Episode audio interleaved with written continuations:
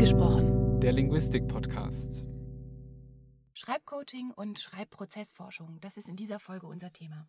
Unsere Fragen dazu beantwortet Daniel Perrin vom Department Angewandte Linguistik der Zürcher Hochschule für angewandte Wissenschaften. Gestellt werden sie von Charlotte Meissner und Juliane Schröter. Gedanken sind nicht stets parat, man schreibt auch, wenn man keine hat, so Wilhelm Busch etwas maliziös. Nun gibt es ja aber auch den umgekehrten Fall, dass man Gedanken parat hat und dass man trotzdem nicht schreibt, weil man nämlich nicht weiß, wie man die Gedanken in Worte fassen soll oder weil man sonst irgendwie feststeckt. Ganz allgemein gefragt, was kann man denn machen, wenn man es nicht schafft, seine Gedanken aufzuschreiben? Man kann sie behalten, für sich im Kopf behalten, bis sie reif sind, um aufgeschrieben zu werden. Mit Karl Popper Wer es nicht klar und einfach sagen kann, soll schweigen und weiterarbeiten, bis er es klar und einfach sagen kann. Eine andere Möglichkeit ist, die Gedanken zu zeichnen oder als Tonkonserve aufzuzeichnen. Das geht immer. Oder ich kann eine E-Mail schreiben an einen Freund, in der ich ihm erkläre, warum ich nicht aufschreiben kann, was ich aufschreiben möchte, und schon ist es aufgeschrieben. Also Sie plädieren für einen Medienwechsel oder einen Genrewechsel, Textsortenwechsel, wenn ich das richtig herausgehört habe. Genau, wo Nähe nicht greift, greift Distanz.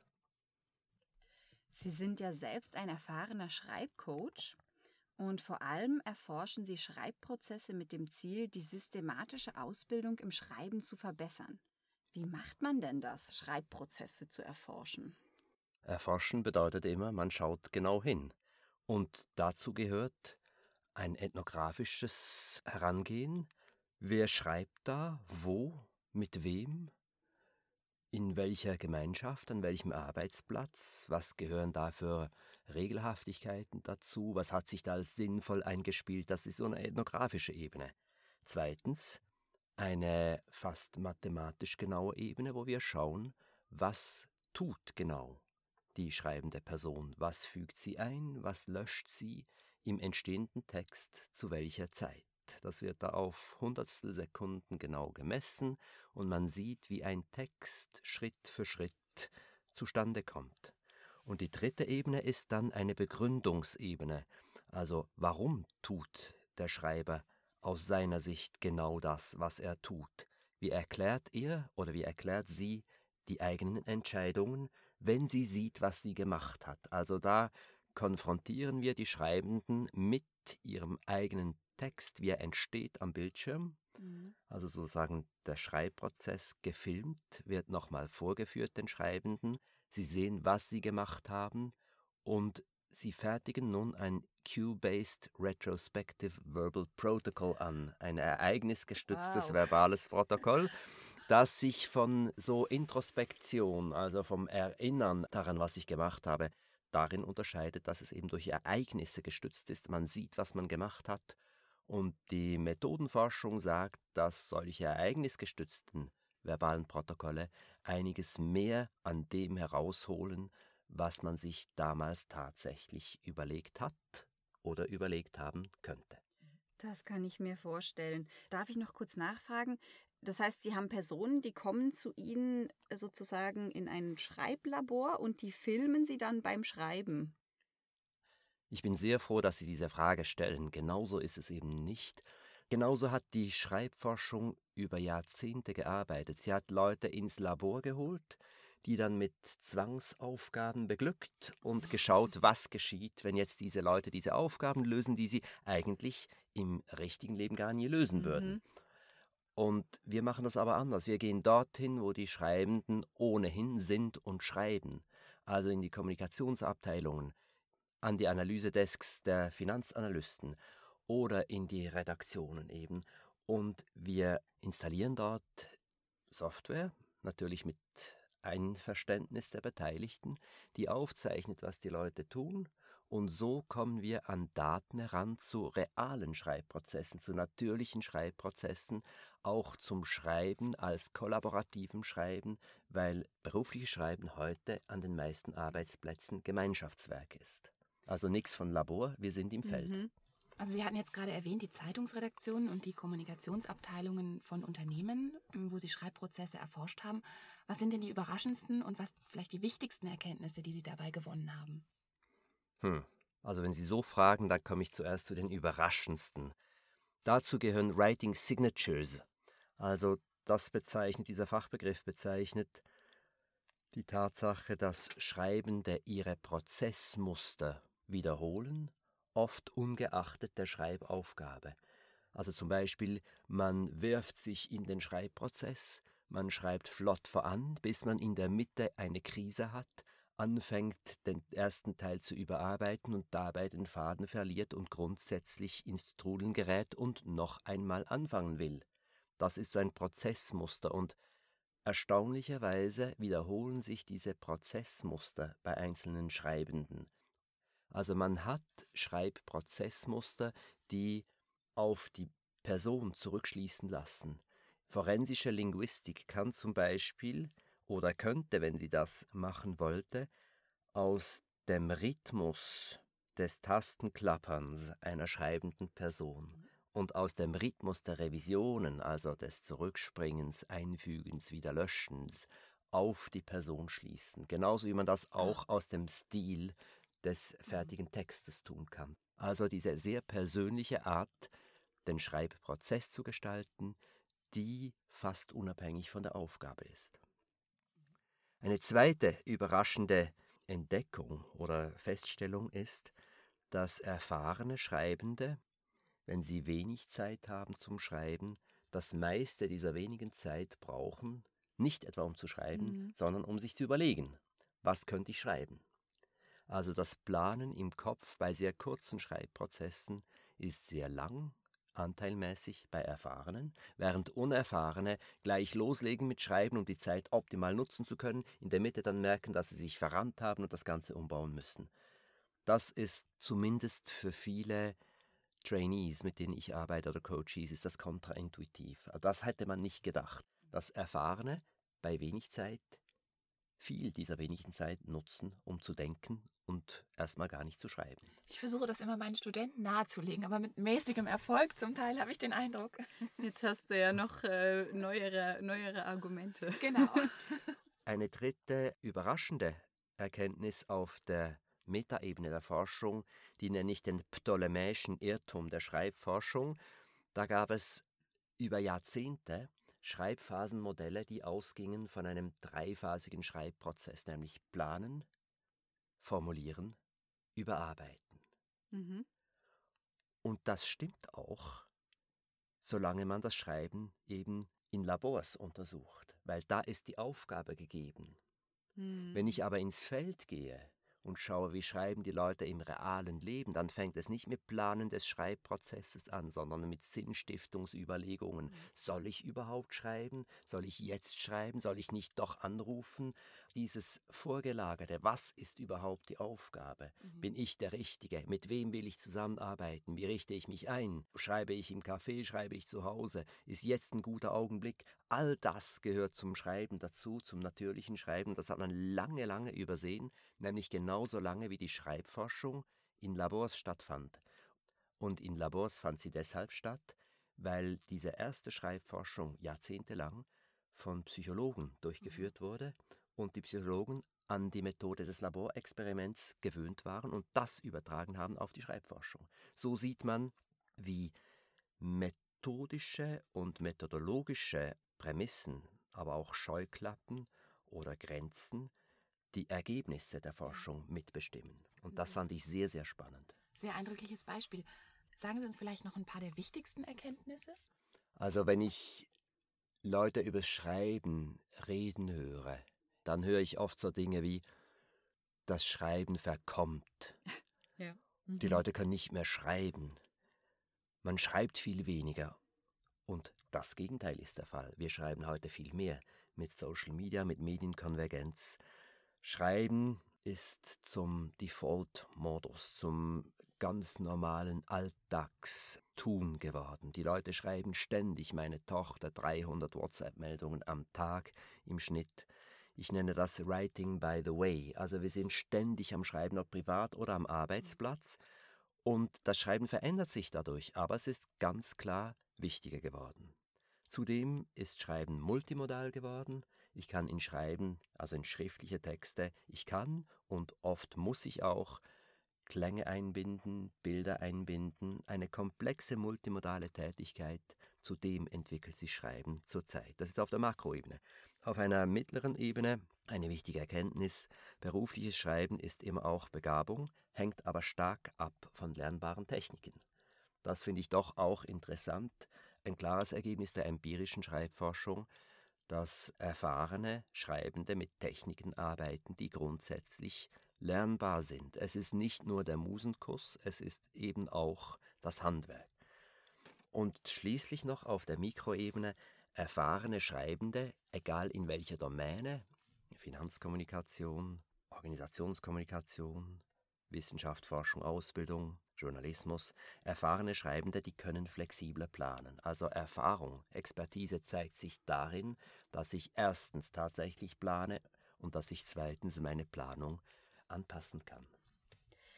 Gibt es denn das Schreiben als Beruf noch oder hat sich das jetzt durch diese neuen Einflüsse, diese neuen Medien vollkommen demokratisiert? Man könnte ja davon ausgehen, jeder kann ja schreiben, jeder hat jetzt auch die genau. Möglichkeit mit dem Internet. Ist das so oder ist das eine fixe Idee? Haben Profis denn noch, was sie ausmacht? Ich könnte das mit dem Sport vergleichen. Also bewegen tut und kann sich jeder irgendwie und jeder. Und trotzdem gibt es Leute, die das besonders gut können, die da zum Beispiel Ballett tanzen können oder besonders schnell laufen. Und das ist im Schreib beim Schreiben genauso. Jeder kann reden, jeder kann schreiben. Und trotzdem gibt es zwei Sorten von Berufen, die ganz stark mit dem Schreiben verbunden sind.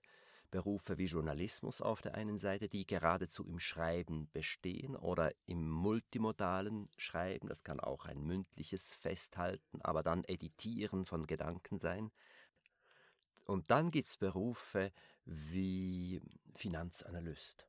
Und da lernt man das Schreiben nicht in der Ausbildung. Mhm. Und trotzdem, was tun diese Leute von morgens bis abends? Sie schreiben ihre Analysen auf, die dann in die Welt hinausgehen und nach denen sich dann Investoren richten.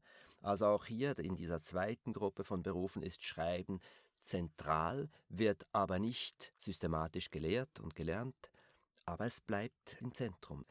Schreiben als berufliche Fähigkeit ist wichtiger geworden. Obwohl alle immer schreiben, ist dann in den Berufsfeldern das Schreiben noch einmal zentraler, aber es ist dann ein spezifisches Schreiben. Ich würde gerne nochmal zurückkommen auf die professionellen Journalisten, die Sie angesprochen hatten. Wie unterschiedlich gehen die denn eigentlich beim Schreiben vor? Also man hört ja manchmal, dass es ganz unterschiedliche Lese- und Schreibtypen gibt. Mhm. Andererseits sagten Sie jetzt auch gerade, ja, die haben das ja in der Ausbildung auch alle irgendwie gelernt. Mhm.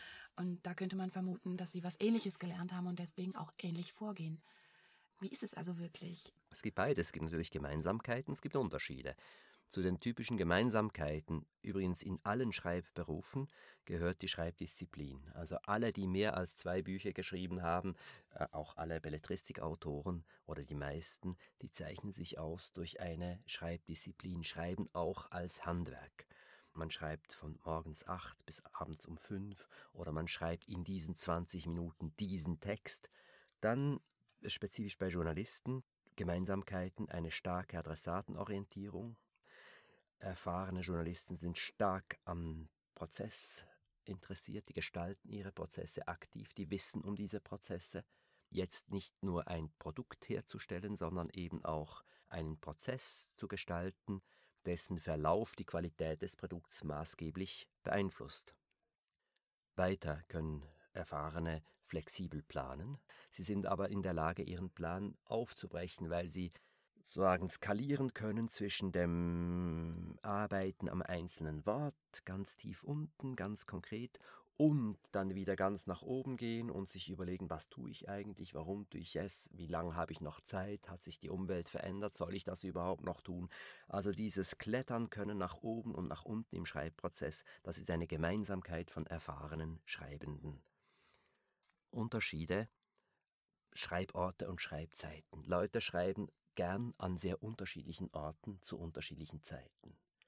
Gemeinsam ist, dass Erfahrene sich dessen bewusst sind. Aber wo es dann ist, da gibt es Unterschiede, und zwar ganz massive Unterschiede.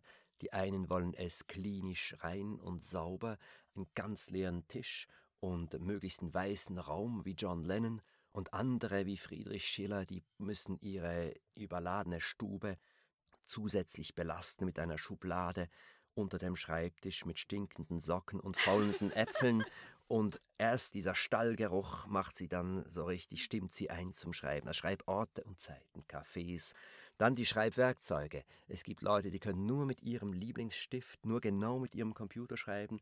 Anderen ist das fast egal. Wieder andere eben brauchen Laptop.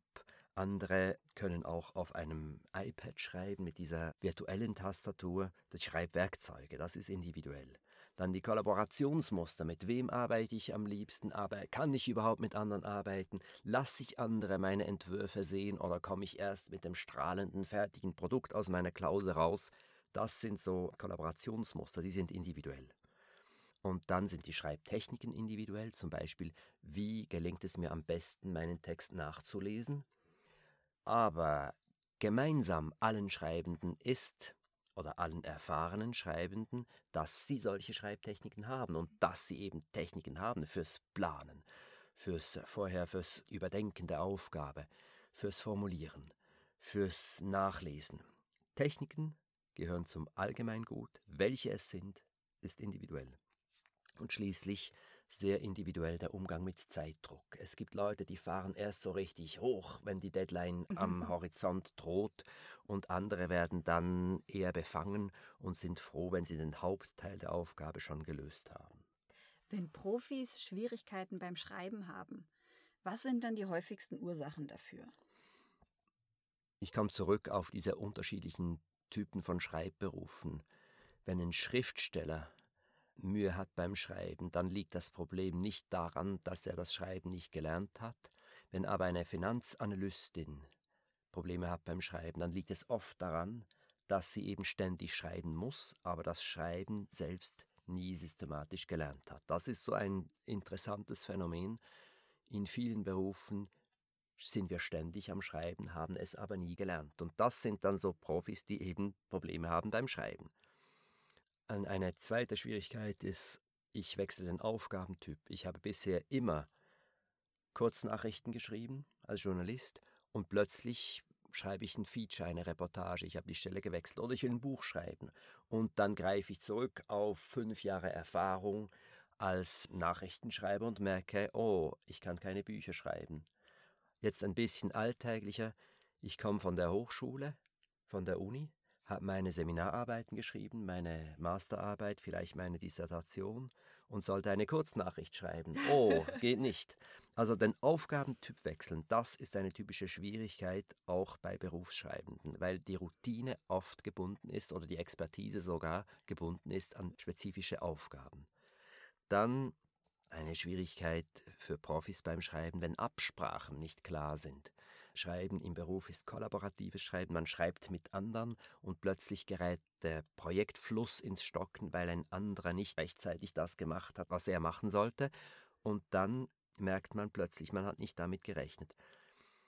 Vierter Punkt, das Werkzeug ist überraschend unzuverlässig. Ich staune immer wieder, wie an Schreibarbeitsplätzen, an besten Lagen sozusagen. Computer abstürzen, mhm. ähm, ganze Files verschwinden. Solche Probleme neigen dazu, auch hartgesottene Schreibende dann etwas aus dem Konzept zu bringen. Und schließlich ein interessantes Phänomen, Routine, Expertise hat ähm, den Vorteil, dass das Schreiben immer leichter gelingt, hat aber den Nachteil, dass man am Erfolg ersticken kann. Ich arbeite immer wieder mit Leuten, die es nicht mehr aushalten, dass sie so leicht und gut schreiben können, aber dass der Text immer irgendwie gleich wird. Wie komme ich da raus? Indem ich es erkenne und dann mit gezielten Technik mal aufbreche. So, wenn wir jetzt weitergehen von der Forschung zur Anwendung, dann würden mich noch ein paar konkrete Tipps und Tricks interessieren, da wir ja heutzutage fast alle viel schreiben, also für Websites, Newsletter, Zeitschriften, Blogs und so weiter. Was können wir von Ihrer Schreibforschung lernen? Ganz viel. Und weil die Zeit hier begrenzt ist, sage ich nur einen einzigen Tipp, aber den so, dass Sie ihn gleich übernehmen können. Also wenn Sie einen Text nachlesen, bevor Sie ihn nachlesen, schaffen Sie Distanz zum Text im Kopf. Wenn wir nämlich den Text so nachlesen, wie wir ihn geschrieben haben, dann löst der Text am Bildschirm oder auf dem Blatt Papier genau das aus, was wir uns gedacht haben beim Schreiben, und wir denken uns wieder dazu, was wir gedacht haben, und so kommt es dann, dass wir die Fehler, die Lücken, die Brüche, die Widersprüche auf dem Papier oder am Bildschirm nicht sehen. Wie kann ich das ändern? Ich verändere die ganze Typografie meines mhm. Texts. Also ich mache aus kleiner Schrift eine große, aus engem Zeilenabstand einen weiten Zeilenabstand, aus einer Schrift mit Füßchen, einer Antiqua-Schrift, eine Grotesk-Schrift, aus breiten Zeilen schmale Zeilen und jetzt durch den anderen Zeilenfall, durch den anderen Schrifttyp, durch die andere Textanmutung spricht mich mein eigener Text mit einer anderen Stimme an und ich erkenne Lücken, Brüche, Widersprüche wieder sofort selbst beim Nachlesen. Testen Sie das. Wenn Sie können, wechseln Sie für das Nachlesen noch den Ort und dann sehen Sie, an einem anderen Ort sind Sie eine andere, ein anderer und haben auch wieder mehr Distanz auf Ihren eigenen Text und können eher erkennen, wie er wirkt für eine Leserin oder einen Leser. Gibt es eigentlich auch Schreibstrategien und Techniken, von denen Sie denken, die sollte man Leuten schon in der Schule beibringen? Das passiert bis jetzt aber nicht oder nicht genug zumindest? Ja, vieles sollte man in der Schule den Kindern schon beibringen und vieles wird auch getan, wie ich gesehen habe bei meinen eigenen Kindern. Was ich wichtig finde, dass die Leute früh erkennen, das Schreibwerkzeug und die Umgebung, die beeinflussen mein Schreiben und nicht nur das Schreiben, sondern auch das Denken. Das ist ja das Interessante, diese Rückkoppelung zwischen Schreiben und Denken. Also ob ich mit dem Computer schreibe, mit der Hand, morgens oder abends, daheim oder im Zug, das beeinflusst mein Schreiben und das kann ich steuern. Das ist so eine Erkenntnis, die ich wichtig finde. Zweitens, wenn ich die Textsorte wechsle, also wenn ich vom Schulaufsatz der Erörterung dann in die journalistische Domäne komme und jetzt da etwas schreiben sollte, dann gelten andere Regeln. Wie kann ich lernen, Domäne zu wechseln als Schreiben? Das Schreiben können ist nicht einfach Schreiben können, sondern das Domänenwechseln, das ja immer öfter geschieht in, mit unserer sozialen Mobilität, das könnte und sollte man in der Schule lernen, wo denn sonst? Und drittens, wie gestalte ich den Schreibprozess, nicht nur das Produkt? Aufsatzunterricht zum Beispiel habe ich selbst erlebt als ein Heraneifern eines fertigen Produkts. Ich will einen Aufsatz, einen Text, der am Ende so aussieht. So mhm. soll es aussehen am Ende. Und das ist auch gut. Aber es hilft nicht unbedingt, das Ziel zu erreichen. Das ist so, wie wenn ich einem Läufer sagen würde, Versuch einfach deine 80 Meter in weniger als 10 Sekunden zu laufen. Das ist so eine endproduktgerichtete Vorstellung. Und wenn ich wissen möchte, wie ich denn schneller laufe, dann muss ich mich um den Prozess kümmern, um die Ernährung, um die Atmung, um das Körpertraining und das ist beim Schreibprozess genauso. Also wie kann ich Schreibprozesse gestalten, um zu guten Produkten zu kommen? Das ist wichtig, von allem Anfang an und das gehört aus meiner Sicht in die Schule. Herr Perrin, können Sie eigentlich selber besser schreiben, seit Sie das Schreiben erforschen? Das ist eine gemeine und sehr gute Frage. Sie erinnert mich so an die Frage, ob eigentlich Ehe- und Paartherapeuten die besseren Ehepartner sind. Sie ist komplex. Ich denke nicht, dass das Beschäftigen mit wissenschaftlichen Erkenntnissen die eigene Fähigkeit automatisch verbessert. Ich aber verstehe unter Schreibforschung angewandte Schreibforschung. Es geht mir immer darum, die Erkenntnisse zu übertragen in die Praxis und aus der Praxis auch Fragestellungen zu gewinnen für die Forschung. Und wenn ich so herangehe, dann baue ich mir die Brücke auch selbst. Und tatsächlich, ja, der Schreiben ist für mich leichter und gleichzeitig ernster geworden. Ich gehe bewusster an Schreibprozesse heran und das hilft mir aber, mehr zu schreiben von dem, was ich meine. Ein kleines Beispiel, ich habe vor mittlerweile 15 Jahren angefangen, Englisch zu schreiben, vorher immer nur Deutsch, also für einen anderen Lesermarkt ein globales wissenschaftliches Publikum, das sind andere Textsorten, das sind andere rhetorische Muster, das sind andere Vermarktungsstrategien und das ist vor allem ein anderes Schreibdenken. Und ich habe diesen Schritt nur geschafft, weil ich mir aus der Schreibforschung heraus habe überlegen können, was bedeutet es, wie muss ich da rangehen, um sozusagen ein zweites Leben als Schreibender aufzubauen. Und ich habe das wahnsinnig genossen, gleichzeitig zu sehen, wie es praktisch funktioniert und theoretisch, warum es funktioniert. Vielen Dank, dass Sie gekommen sind. Vielen Dank für das Gespräch. Gerne. Dankeschön.